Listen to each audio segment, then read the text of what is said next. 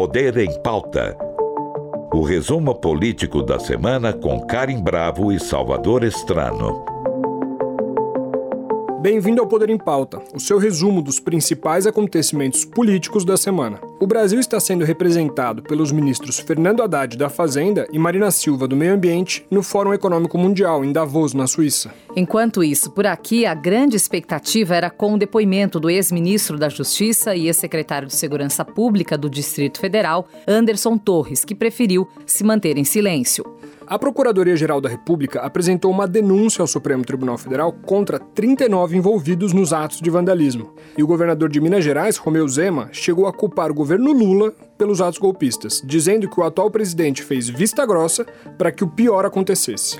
Dezenas de militares foram suspensos do governo. O Ministério Público Federal abriu um inquérito civil para apurar a possível responsabilidade de agentes políticos nos atos. E Lula disse que os ataques foram o começo de um golpe de Estado, que houve erros no serviço de inteligência do governo, incluindo as Forças Armadas. Hoje, Lula marcou um encontro com os comandantes militares e o Tribunal Superior Eleitoral aceitou abrir uma investigação para apurar se o ex-presidente Jair Bolsonaro e o seu candidato a vice, General Braga Neto, cometeram abuso de poder político nas eleições de 2022. Por fim, na economia, o ministro do Trabalho, Luiz Marinho, disse que o valor do salário mínimo não vai ser reajustado até pelo menos o mês de maio. E a Americanas pediu recuperação judicial. Para falar sobre todos esses assuntos, nós convidamos Oscar Vilhena, professor de Direito da FGV São Paulo, mestre em Direito pela Universidade de Colômbia, nos Estados Unidos, e doutor em Ciência Política pela USP. Seja bem-vindo, Oscar. Tudo bem? Tudo bem, um prazer estar aqui com vocês. Prazer é todo nosso em recebê-lo. Oscar, tem muito assunto, né? Gente vai tentar falar um pouquinho de tudo. Eu vou começar pelo mais quente, que é o que está acontecendo hoje, né? Hoje o Lula marcou um encontro com os comandantes das Forças Armadas e eu queria saber a sua opinião se é possível, será que é, vão chegar a uma relação de confiança, Lula né, e, e as Forças Armadas? Porque esse eu acho que é um dos grandes entraves do governo Lula. Eu acho que a gente tem que olhar para isto uh, de maneira realista. Porque, da perspectiva jurídica, constitucional, a questão é absolutamente simples. Né?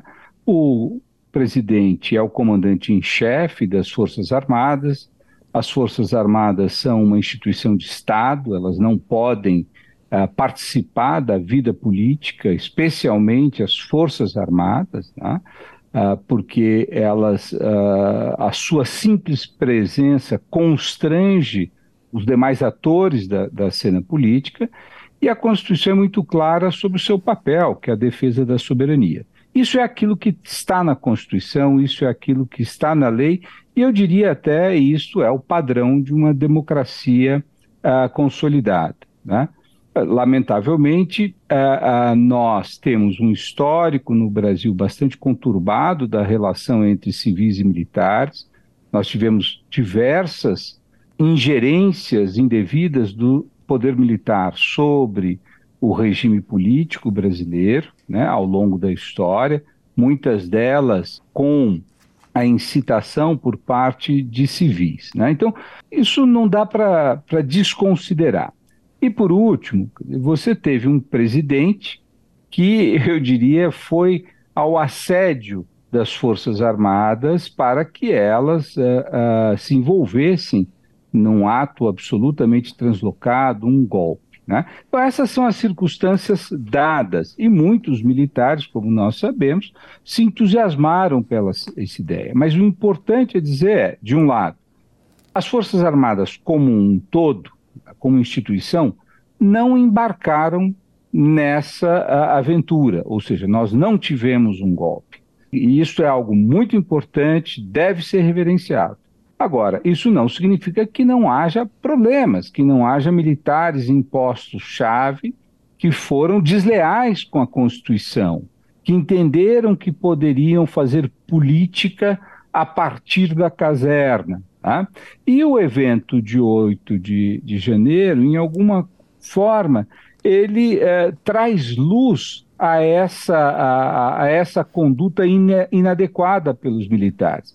Então, isso gera, sem dúvida nenhuma, uma desconfiança do poder civil os militares uh, têm que lidar com um problema de disciplina e hierarquia interna, quer dizer, os generais sabem que há, há, há maus militares que se conduziram inadequadamente.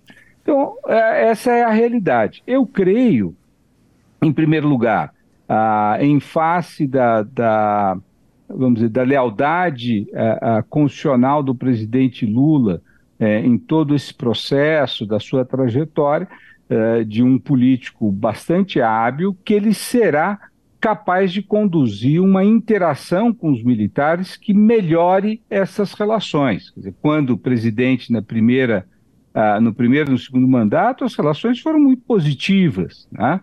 E, por outro lado, esses uh, comandantes que não permitiram que as tropas se uh, uh, insurgissem, né, muito embora houvesse um assédio por parte do ex-presidente, também me parece dispostos a conduzir esse diálogo. Sim, eu, eu, eu sou otimista, né, mas este otimismo ele depende de que hajam alguns sinais mais claros, né, em especial dos comandantes, no sentido de que não tolerarão qualquer tipo de insurgência e depois dos processos que nós teremos que acompanhar, né? militares que foram pegos em flagrante, uh, desrespeitando a Constituição, desrespeitando a lei, terão que ser sancionados como qualquer civil. Né? Uh, não há espaço aqui para tergiversação, espaço para que assegure uma, uma impunidade àqueles que violam a Constituição. Oscar, eu acho que uma, uma reportagem que a Folha de São Paulo publicou hoje, nessa sexta-feira, ela é muito interessante para ilustrar isso que você está falando. Eles descobriram que um grupo de militares que atuam no Gabinete Institucional de Segurança da Presidência estavam em manifestações na porta do quartel-general do Exército em Brasília.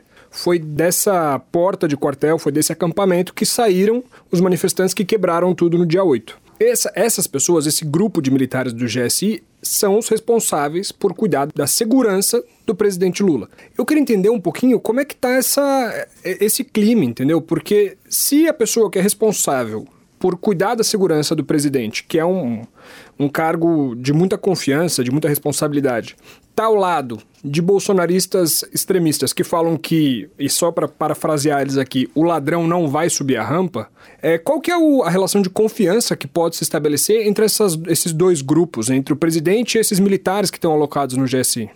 Veja, uh, em relação aos militares que estão alocados no GSI, nenhuma. Né?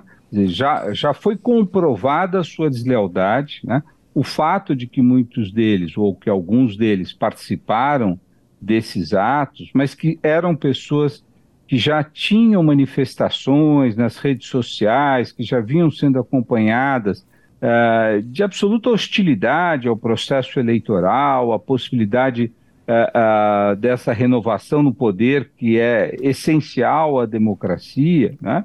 Então, se eles foram mantidos nesta posição, Uh, se os comandos sabiam da, da, presença dessas pessoas no gabinete de uh, segurança institucional e nada fizeram, isso é muito ruim. Né? Então, a gente tem que trabalhar com isso, sem meias palavras. De fato, houve aí um problema claro em que aqueles que teriam por responsabilidade zelar pela segurança, não só do palácio, mas da chefia do Estado brasileiro, uh, em alguma medida, conspiraram contra ele. Tá? Uh, não foram todos, não foi, uh, nós não sabemos exatamente o, o, grau e a hierarquia com que isso subiu, mas a falha houve. Né?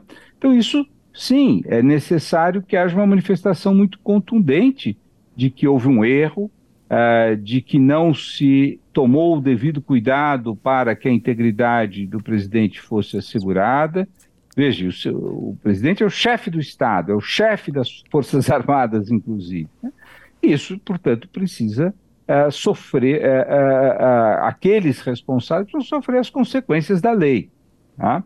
e reestabelecer um pacto de, de confiabilidade. Mas não acredito que sem um reconhecimento, que sem a punição, isto possa ser um pacto credível. Tá? Uh, uh, por quê? Uh, porque se ninguém reconhece um erro desta gravidade, por que, que você vai confiar em qualquer tipo de acordo daqui para frente? Né? Lembrando sempre que não se trata de fato de um acordo, se trata é de uma determinação de ordem institucional, é a Constituição que determina isso. Oscar, e a resposta do Ministério Público e do Judiciário já está em andamento? Você vê como uma resposta suficiente à gravidade dos atos? Olha, o, é um processo complexo. Eu nunca uh, acho que é responsável nós minimizarmos a complexidade. Né? Nós temos milhares de pessoas participando, uh, pessoas que têm distintos envolvimentos com o Estado brasileiro, mas tem é, pessoas que são aposentadas, outras que estão nativa, a gente que está ligado às polícias, outros que estão ligados às Forças Armadas, tá? e o, o, processo começou, hoje muito centralizado, né?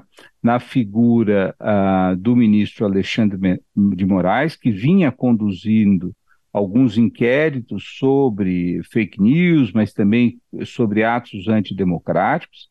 Há um fato novo, que é a invasão do próprio Supremo a, a, a, por essa turba, então você tem também agora uma consolidação da, da, eu diria, da jurisdição do Supremo sobre esses atos. Né? Agora, é um processo enorme, com múltiplas uh, pessoas que têm uh, engajamentos distintos. Né?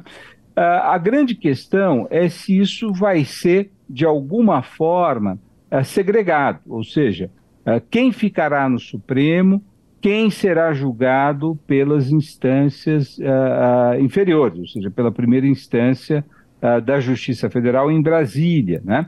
O que é crime militar? Quem cometeu crime militar? Então, estas definições a respeito do empacotamento dessa crise uh, vamos dizer, jurídica, no sentido de que é, uma, é, é, é um crime com múltiplos atores contra uma multiplicidade de bens jurídicos, isso ainda não está claro. Eu sei que há, junto à Procuradoria-Geral da República, um grupo que foi estabelecido, um grupo de procuradores da República, que está construindo a estratégia pela qual esse caso vai ser apresentado. Há um grupo dentro uh, da Advocacia Geral da União, que também está operando pelo lado da União, de que forma uh, esse processo do, da perspectiva civil, uh, como ele será apresentado, né?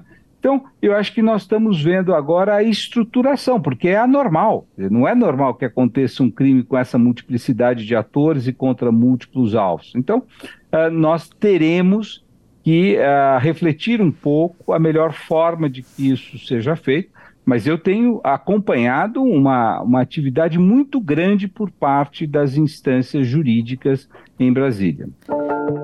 Poder em pauta. Agora, Oscar, falando sobre a CPI, né, que foi outro assunto da semana, é, durante uma entrevista exclusiva à Globo News, o Lula chegou a dizer que é contra a CPI. Então a pergunta que tá, todo mundo está se fazendo é assim: por que essa resistência à CPI? Será que Lula vai investigar a fundo mesmo o papel das Forças Armadas e punir? Ou vai colocar panos quentes, que é o que todo mundo ficou se perguntando depois dessa, dessa sonora dele é, dizendo que é contra uma CPI? Olha, claramente é uma manifestação política, né? Quer dizer, a CPI ela se realiza ou não se realiza independentemente da vontade do presidente. Ela é uma prerrogativa do Congresso Nacional, desde que haja um número necessário de assinaturas, ela pode ocorrer. O que o presidente Lula está manifestando, portanto, é sua percepção de que uma CPI, neste momento, poderá gerar ainda mais turbulência a, a, em uma circunstância que já é bastante tensa. Né? Eu não, não tenho como julgar se ele tem a, a razão ou não. O que eu percebo é que há múltiplos atores, quer dizer, o, o, o ato do dia 8 de janeiro ele foi tão grave, tão intenso, que ele gerou respostas de uma multiplicidade de atores. Né? Eu estava falando de dois aqui: Procuradoria da República, Advocacia Geral da União, o Ministério da Justiça, a Polícia Federal, o envolvimento das polícias locais, a questão dos processos militares. Então, há uma multiplicidade de atores no momento onde há uma transição e há essa tensão entre o poder civil e o poder militar. Então, o presidente Lula está dizendo: olha, vamos reduzir a complexidade desse problema, até porque ah, você tem no parlamento hoje um grupo ah, não ah, ah, ah pequeno, diria o contrário, ah, muitos deles apoiaram o, o, presidente Bolsonaro e, portanto, eu imagino que tem, inclusive, simpatia pelos atos que foram praticados, paradoxalmente, contra o próprio Congresso. Né? Eu acho que o presidente Lula está querendo evitar que essa, esse processo passe afastado de um Congresso que sequer compre se compreende ainda como ele vai se manifestar. E né, há um velho jargão da política brasileira de que CPI a gente sabe como começa, não sabe como termina. Né?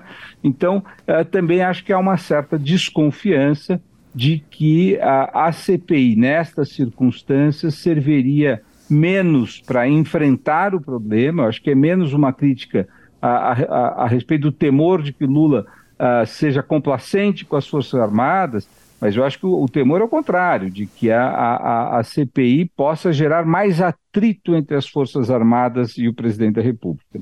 Professor, agora eu queria uma avaliação sua sobre essa fala do Zema em relação aos atos. E eu vou repetir aqui o que ele disse. Ele culpou o governo Lula pelos atos golpistas e disse que o atual presidente fez vista grossa e que torceu para que o pior acontecesse. Qual é a sua avaliação sobre essas falas do governador de Minas Gerais? Olha, é, é, surpreendente no sentido negativo que uma pessoa que exerce um cargo desta relevância uh, seja capaz uh, de pronunciar uma, uma, uma frase que eu, até como advogado, depois de mais de 30 anos, uh, vejo como de senso comum, né? de culpabilizar a vítima pelo crime que ela sofreu, né? como muitos homens que culpabilizam o tamanho da minissaia da mulher que foi vítima de violação. Né? Ah, é, é, infelizmente, isso é, é, algo que ocorre com enorme frequência. Culpa-se a vítima, tentando tirar a responsabilidade daquele que perpetrou o ato. Tá? Então, os atos foram perpetrados à luz do dia, todos nós vimos, as turbas invadindo os poderes, né, e as pessoas que estavam lá eram militantes de extrema direita.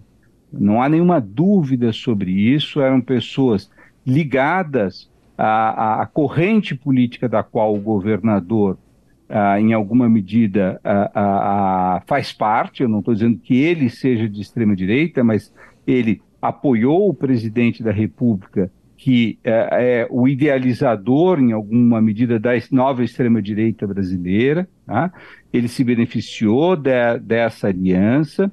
Então, é, de fato, é, é, é, eu vejo essa manifestação como absolutamente irresponsável, tá?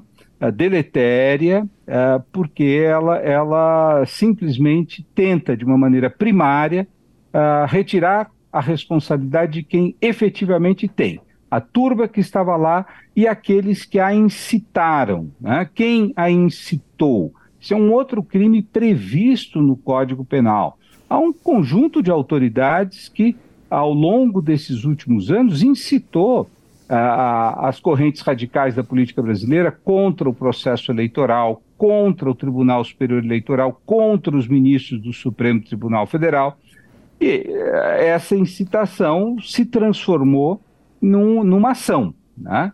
Depois, há autoridades que diretamente tinham responsabilidade e que, uh, ligadas também ao, ao, ao governo do ex-presidente Bolsonaro, como o seu ex-ministro da Justiça, que era o secretário da Segurança do Distrito Federal, responsável diretamente pela manutenção da ordem ah, na esplanada de ministérios e que não o fez. Tá? E, por fim, sim, há responsabilidade de alguns atores ah, ah, da União, e a, nós começamos essa entrevista falando disso, que é a própria a, a, guarda palaciana, que deveria preservar a integridade do Palácio do Planalto e não o fez. Então, acho que o governador perdeu uma, uma, uma oportunidade de fazer uma análise serena uh, daquilo que ocorreu, atribuindo a quem de direito a responsabilidade. A outra grande expectativa, Oscar, é, era com o depoimento do ex-ministro da Justiça e ex-secretário de Segurança Pública do Distrito Federal, Anderson Torres, que preferiu se manter em silêncio. O silêncio de Torres foi apenas uma estratégia de defesa ou uma postura de quem é culpado, como disse o presidente do PT? Qual vai ser a repercussão política, ou qual foi já a repercussão política e, e jurídica do silêncio de Anderson Torres? Olha, juridicamente, eu como advogado acho que tenho obrigação funcional de colocar isso, a, a, ao Estado, ao órgão de acusação, cumpre apresentar provas contra aqueles que estão sendo uh, investigados. Né? Então, o silêncio é uma prerrogativa uh, da defesa. Né? O, o, o réu ele pode, o investigado ele pode se manter calado e isso não pode ser usado contra ele. Dizer, cabe ao Estado apresentar as provas suficientes de que uma determinada pessoa praticou ou não praticou crime. Tá? Então, juridicamente, não vejo nenhum, nenhuma, vamos dizer, é, é, situação excepcional. É muito comum que pessoas investigadas se mantenham silentes. Tá? Bom, do ponto de vista político, é evidente que alguém que já foi ministro da Justiça, e foi ministro da Justiça que comandava, por exemplo, a Polícia Rodoviária Federal, que eh, se envolveu em diversos atos durante o próprio dia da eleição, eh, buscando conturbar o processo eleitoral, tá? e que agora era a autoridade responsável pela manutenção da ordem no Distrito Federal, que sequer tá, estava presente, que aparentemente mudou os planos de proteção ah, da esplanada no último momento. Então, é evidente que ah, esse silêncio politicamente é muito ah, sonoro contra ele, né? É muito, muito ruim, aponta de fato para que a, a, a responsabilidade política não foi assumida. Né? Mas eu acho que tem que se distinguir isto da estratégia jurídica. Você está ouvindo Poder em Pauta o resumo político da semana. Professor, agora eu queria entender também um pouquinho a sua visão sobre a atuação dos dois grandes nomes do governo petista lá em Davos, na Suíça. Fernando Haddad da Fazenda e Marina Silva do Meio Ambiente. Lá, eles fizeram algumas indicações do que eles esperam para a diplomacia brasileira. Foi muito dito da reindustrialização verde do Brasil e do Brasil como um polo de pensamento sobre é, o que, que é a nova economia climática. Eu queria entender com você como é que você avalia esses posicionamentos no cenário global. A Marina Silva, ela tem sido uma liderança não só brasileira, mas internacional uh, na área ambiental. A Marina é alguém que tem uma trajetória absolutamente extraordinária, uma trajetória de vida, mas também uma trajetória política, que sai uh, uh, da própria floresta como alguém voltada à preservação da floresta, à preservação dos povos da floresta, para uma visão uh, muito mais ampla e eu diria de liderança internacional sobre a necessidade de transformação do próprio modelo econômico uh, que estruturou o processo de industrialização uh, ao redor do mundo. Quer dizer, Marina é uma pessoa de, de vanguarda e que ilumina muito as mudanças que países ao redor do mundo têm implementado para que a sua economia se mantenha sustentável, mas, sobretudo, a vida no planeta se mantenha sustentável. Então, há um acerto em se colocar Marina Silva na proa desse processo no Brasil, uma pessoa que tem muita credibilidade, e o Brasil tem um papel estratégico fundamental na discussão ambiental, porque nós somos o principal patrimônio ambiental do, do, do, do planeta. Né? A qualquer que seja o destino, se nós conseguirmos corrigir para migrarmos para uma economia uh, verde, né? essa mudança depende da manutenção das condições climáticas, especialmente da Amazônia. Né? Então, o Brasil é crucial, ele é um ator crucial. E a Marina Silva é uma pessoa que empresta credibilidade por esse processo, não só porque ela anteviu tudo isso, mas como o seu histórico de vida demonstra o seu comprometimento. Eu acho que isso é algo muito positivo. Quer dizer, o Brasil, através dessa lógica, ele se recoloca no cenário internacional como um ator relevante, o que ele vinha deixando uh, de ser por uma política absolutamente obtusa e muito pouco integrada à tentativa de solução dos problemas centrais do, do planeta. Então, acho que isso é um acerto. Fernando Haddad uh, foi a Davos e ele também endossa isso, quer dizer, como ministro da, da, da Fazenda, uh, demonstrando que não há uma dissintonia entre essa expectativa de uma transformação da economia brasileira e um foco nessa, nessa nova forma de sustentabilidade. Né?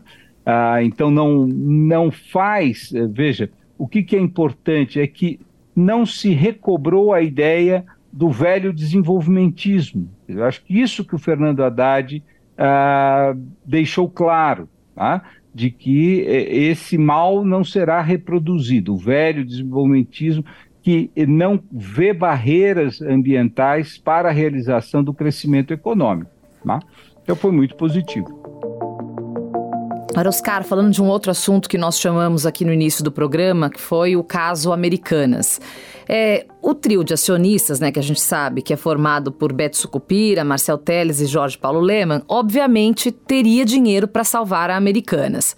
Agora eles tiveram a opção deles, né? Ao optar pela recuperação judicial e impor esse prejuízo brutal aos bancos e acionistas, eles admitem o fracasso do seu famoso modelo de gestão? Olha, eu não sou um especialista em, em gestão empresarial. Tá?